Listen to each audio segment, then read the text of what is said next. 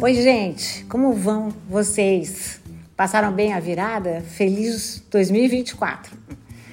Bom, nós estamos hoje recomeçando o nosso podcast Oi, gente. Um podcast que surgiu com a premissa de comentar alguma notícia da semana. Nesse comecinho de ano, eu e a turma da Baioc Conteúdo, que justamente produz o podcast, nós conversamos e achamos que a melhor maneira de continuar com essa nossa proposta seria não competir com os veículos de hard news.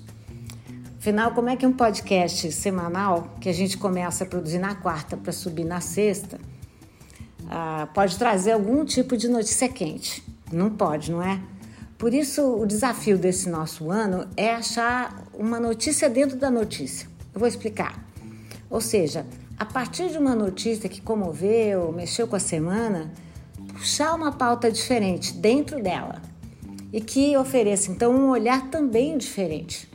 Um olhar talvez mais subjetivo a partir do que eu penso, mas também ao mesmo tempo mais desenvolvido, produzindo conteúdo de fato. E seguindo essa nossa nova linha, nós vamos começar com uma notícia que abalou esse nosso começo de ano. Ou seja, Logo no comecinho do ano, bancadas partidárias quiseram instalar uma CPI, ou seja, uma comissão parlamentar de inquérito, para investigar uma organização não governamental. Na verdade, várias organizações não governamentais que atuam na área da Cracolândia. Esse foi um projeto uh, apresentado pelo vereador Rubinho Nunes, do União Brasil, ex-integrante do movimento Brasil Livre, MBL, aquele que veio mais para causar do que para propor de fato. Na verdade, essa era uma CPI que tinha uma pauta geral, mas o que ficou claro é que tinha, na verdade, uma forma, uma pessoa, ela personalizava a causa, que era a fiscalização da atuação do padre, padre Júlio Lancelotti. Bom, isso tudo causou um imenso estranhamento, Esfregamento é pouco, né? Porque levava toda a pinta de perseguição mesmo. Tanto que foram muitas as pessoas que foram a público se manifestar em apoio ao padre, como o presidente Lula, o ministro dos Direitos Humanos Silvio Almeida, a ministra do Meio Ambiente Marina Silva e várias outras pessoas provenientes da sociedade civil, inclusive eu mesminha.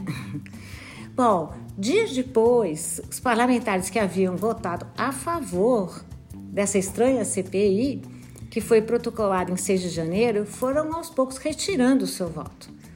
Parece que toda a operação mirava o padre, uma pessoa, mas acertou no seu próprio pé. Mas e aí?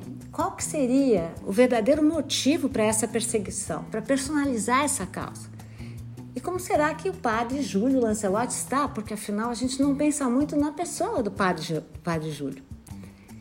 Inclusive, padre Júlio acaba de fazer 75 anos. Como é que ele se sente com isso tudo?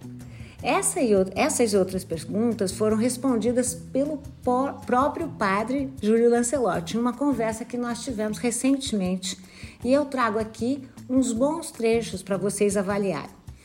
Também quem quiser assistir a conversa completa, é só acessar meu canal do YouTube. O link está aqui na descrição desse episódio. Bom, boa entrevista para vocês. Eu queria começar desse começo, depois nós vamos abandonar esse tema, porque eu não pretendo falar dele aqui. Ah, passados, né, mais de uma semana agora, né, ah, como é que está a situação da, da, da CPI no momento? Fazer uma CPI para ver como é que as OSCs funcionam, porque eles falam ONGs, mas na verdade o nome hoje são entidades, ah, organizações da sociedade civil, é legítimo para ver como é que o, o, dinheiro público é aplicado. Só que uma CPI não é voltada para pessoas, ela é voltada para questões estruturais, para políticas chamadas políticas públicas.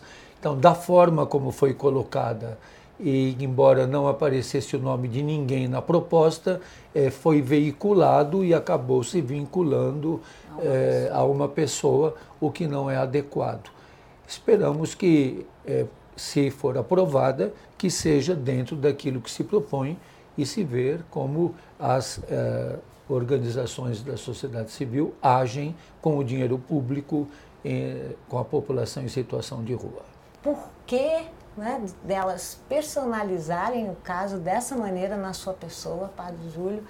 E, na verdade, qual é o alvo? Né? A quem que o senhor incomoda tanto? Pois é, é essa é uma questão que é, eu também não consigo perceber com clareza quando eles fazem é, esse linchamento ou, ou, esse foco. Mas, na verdade, hoje eu diria que São Paulo é a vitrine da especulação imobiliária. Uhum. Hoje, São Paulo, como todas as grandes cidades brasileiras, são alvo do mercado imobiliário, da especulação imobiliária. E a população em situação de rua incomoda. A população em situação de rua, na lógica do empreendedor imobiliário, é, desvaloriza. Então, é, eu acho que tem uma lógica que não é explicitada eles odeiam os descartados e odeiam quem está do lado deles também. A, a, Pastoral da População em Situação de Rua é uma ação da Arquidiocese de São Paulo, que tem duas vertentes fundamentais. Uma é conversar com a cidade, é conversar então com a prefeitura, com o Estado, com os ministérios, como agora a regulamentação da lei da arquitetura hostil. E a outra vertente é conviver conviver na dimensão religiosa, conviver na dimensão ecumênica, conviver na dimensão humana. A pastoral de rua não é uma OSC, porque a Arquidiocese de São Paulo não é uma entidade da sociedade civil. Até interessante uma curiosidade, quando pedem o, o ato fundamental da Arquidiocese de São Paulo, sabe qual é? O documento da proclamação da República. Olha só. Porque é o documento em que o Estado e a Igreja se separaram. Separam, então a Igreja é separada do, do Estado. Né? É o Estado laico. Uhum. Então a, o Estado não pode passar recursos para a Igreja. Ele passa recursos para entidades. E entidades que algumas são católicas, mas são entidades sociais. Então, para a pastoral, não há nenhum recurso público. Então, a as ações da igreja, elas são mantidas pela arquidiocese, pelas dioceses, e são mantidas é, através de doações e através daqueles recursos que chegam às, uh, às igrejas. Não tem nenhum dinheiro uh, do poder público. Então, eu não recebo eu não, nada. Hoje, por exemplo, a Missão Belém tem 2.300 pessoas acolhidas, que usam fraldas, sondas, que precisam ser trocados de fralda cinco vezes por dia, que são alimentados por sonda nasogástrica, que precisam de alimentação na boca, sem nem um centavo do poder público. Nenhum centavo. Tudo é mantido através do esforço e, sobretudo, do testemunho. Quando as pessoas veem que você está cuidando de, da outra pessoa. É, muitos são generosos e ajudam. Explica para nós o que é aporofobia. Então, a palavra criada pela Adela Cortina vem do grego, que quer dizer medo, rechaço ao pobre. É rejeitar o pobre. Que decolonizada a palavra poderia ser usada como pobrefobia, isto é, Fobia, todos nós sabemos, tem várias fobias. Uhum. Então, a fobia é o medo, é a rejeição. Não é simplesmente um medo porque ele é perigoso. E rejeitar é por desprezo, por é, ódio. Então, é, a definição. Medo também. Medo, é, até na guerra, você não nega comida para o preso de guerra. Uhum o, o, prisioneiro de guerra não pode ficar sem água e sem comida. Isso é uma convenção internacional.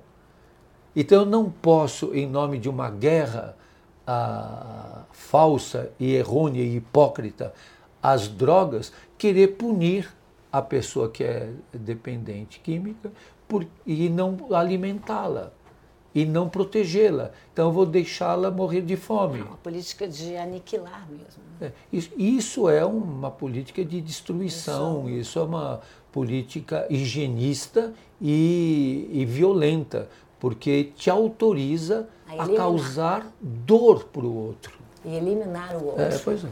Não é? Seria possível falar um pouquinho sobre quem são essas pessoas? Porque a gente fala do rótulo não fala das pessoas, né? Então, a, pergunta fica interessante na medida que pergunta quem são essas pessoas. E para que nós saibamos quem são as pessoas, até entre nós, é preciso conviver. Você só conhece quem com quem você convive. E conviver com os indesejados, com os evitados, com os descartados é um desafio. Porque conviver é conflitivo, conviver é aprendizagem, conviver é descoberta, conviver é autoconhecimento, conviver é muito exigente. Não é fácil conviver. E a convivência é pano de fundo e condição sine qua non para amar. Você não ama se você não convive. Dá para definir um pouco esse perfil? São mais homens, são mais mulheres? Já sei que não são só pessoas negras, né? Há uma caricatura nisso dizendo que são todos negros, não são, né? Ah, Quando a gente diz não são nem anjos nem demônios, para dizer são pessoas. Uhum. Pessoas que perderam muito, perdo, pessoas que têm muitas frustrações. Então são pessoas que viram números. Eles passam a ser, para o chamado poder público, um número, um problema, é, uma quantificação. Então não. É, se tira deles essa categoria fundamental de um ser humano, a subjetividade, é, a interioridade. Ninguém pergunta para eles o que você sente, o que você pensa, se você gosta. Tudo é, é, é dito até. Estou te dando isso, você não tem nada, aceita o que eu estou te dando e pronto. O que, que você está reclamando do quê? Uhum. Então nega a eles toda a possibilidade de escolher de decidir, de buscar. Então, isso faz com que a tua vida seja negada é, naquilo que tem de íntimo, de subjetivo, de, de essencial. Na sua compreensão, essas políticas higienistas pioraram com a pandemia? Eu acredito que é, a pandemia ou outros aspectos é, podem ter sua interferência, mas eu acredito que é o sistema neoliberal que nós vivemos é, porque nós temos uma epistemologia neoliberal, nós pensamos de maneira neoliberal uhum. e nós nem nos damos conta. Uhum. E essa ideologia também é, submete as pessoas que estão é, em situação de rua. O Papa Francisco, na exortação apostólica Evangelii Gaudium, ele diz que o sistema capitalista neoliberal fabrica a pobreza e a miséria e quer escondê-la. Então nós produzimos pessoas doentes, desfiguradas, é, perturbadas, desordenadas emocionalmente, com sofrimento mental, nós produzimos. E não gostamos do que produzimos. E precisamos esconder, porque nós nos achamos uma sociedade tão perfeita, tão organizada, mas que produz uma miséria muito grande. Então é a lógica, precisamos fazer os palestinos desaparecerem, Precisamos fazer os ciganos desaparecerem, precisamos fazer os LGBT desaparecerem, precisamos fazer os quilombolas desaparecerem, precisamos fazer os indígenas desaparecerem, precisamos fazer os pobres desaparecerem também. Uma pessoa em situação de rua aqui em São Paulo, ela pode custar para a prefeitura de dois mil reais a quatro mil reais por pessoa. Uhum. Só que o que chega nela é a salsicha. Aonde fica todo o recurso? Nas atividades meio. Tem o coordenador, o vice-coordenador, o assistente do coordenador, o supervisor e tal, e vai descendo, descendo, descendo. É um engano de pensar que esse recurso chega à pessoa. Se chegasse diretamente para a pessoa, ela sobreviveria de uma maneira muito melhor. O que é que está atrás de tudo isso? A tutela. Então, as pessoas são tuteladas. E esse é um grande problema nas chamadas políticas públicas, a tutela das pessoas. Então, o que é a tutela? Ele tem horário para entrar, horário para sair, horário para comer, horário para dormir, horário para tomar banho, horário para reclamar, horário para louvar. Tenho, é tudo, a vida da pessoa passa a ser institucionalizada e burocratizada. E tutelada. Uhum. Então, é, se nega um princípio básico da vida humana, a liberdade. Mas o Brasil é o oitavo país mais desigual do mundo. Ah, o senhor tem fé? O senhor é otimista ou é pessimista em relação a essa situação do Brasil que não muda, né? não vem mudando? Eu acredito que toda mudança é histórica. Eu luto por uma mudança que eu não vou ver o resultado. Por isso eu sempre digo, eu não luto para vencer, eu luto para ser fiel até o fim, porque eu não vou ver o resultado. E penso muito agora durante a, os momentos mais difíceis da pandemia em Dom Pedro Casaldáliga. Uhum. Ele morreu durante a pandemia, foi sepultado descalço na beira do rio Araguaia, carregado pelos indígenas no cemitério dos esquecidos. Sim. Ele é um derrotado? Não. Não, ele é uma semente de uma luta que continua. Então eu penso assim, a gente faz parte de uma luta. A luta não começou comigo, não vai terminar em mim, a luta não é só minha, é de muitos. Então é uma luta, a gente faz parte da história de uma luta. Bom, eu queria que vocês notassem como o padre está tranquilo, está calmo e como ele mesmo diz, como não há problema nenhum em fazer uma fiscalização das atividades dele. O problema não é esse, que ao criar uma pauta comum, eles personalizaram, o que na verdade é uma questão muito maior. Fico aqui pensando que quando nós falamos em direitos humanos, no fundo, sobretudo os grupos mais radicais de direita, a exemplo desse vereador que propôs a CPI, pensam que existiria uma diferença dentro dos direitos humanos, da pauta dos direitos humanos, entre aqueles que têm direitos e os que não têm direitos, entre aqueles que são considerados humanos e os que não são considerados humanos.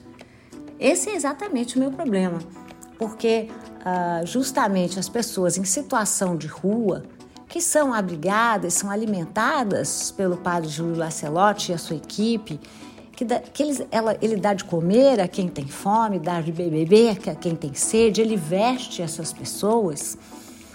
Justamente uh, essas pessoas, em geral, são consideradas não humanas, como se elas não tivessem sentimentos, não tivessem as suas próprias subjetividades e os seus próprios direitos.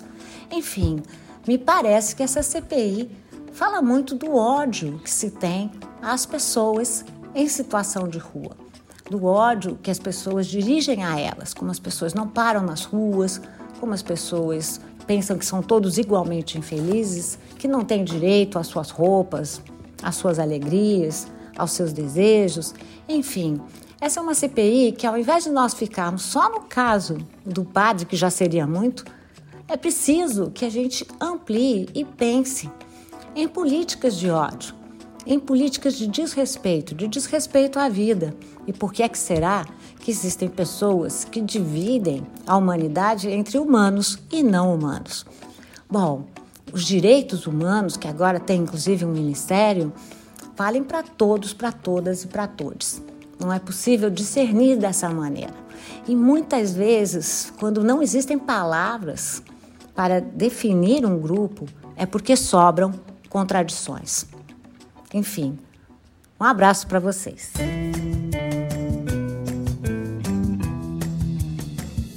Esse é o meu podcast. Oi, gente. A cada episódio, eu vou escolher um fato da semana para a gente analisar aqui. A gente vai contextualizar, a gente vai refletir, como eu tentei fazer hoje. Se inscreve lá no Spotify ou na plataforma de podcast que você preferir. E me segue no Instagram também, arroba. Aí você pode me contar o que, é que você achou. Esse podcast foi produzido pela Baioc Conteúdo, com a direção do Nilman Costa, o roteiro é do Luiz Fugita e meu, e a edição é da Amanda Hatsira. Bom, é isso aí, gente. Até semana que vem com mais notícias. Um abraço.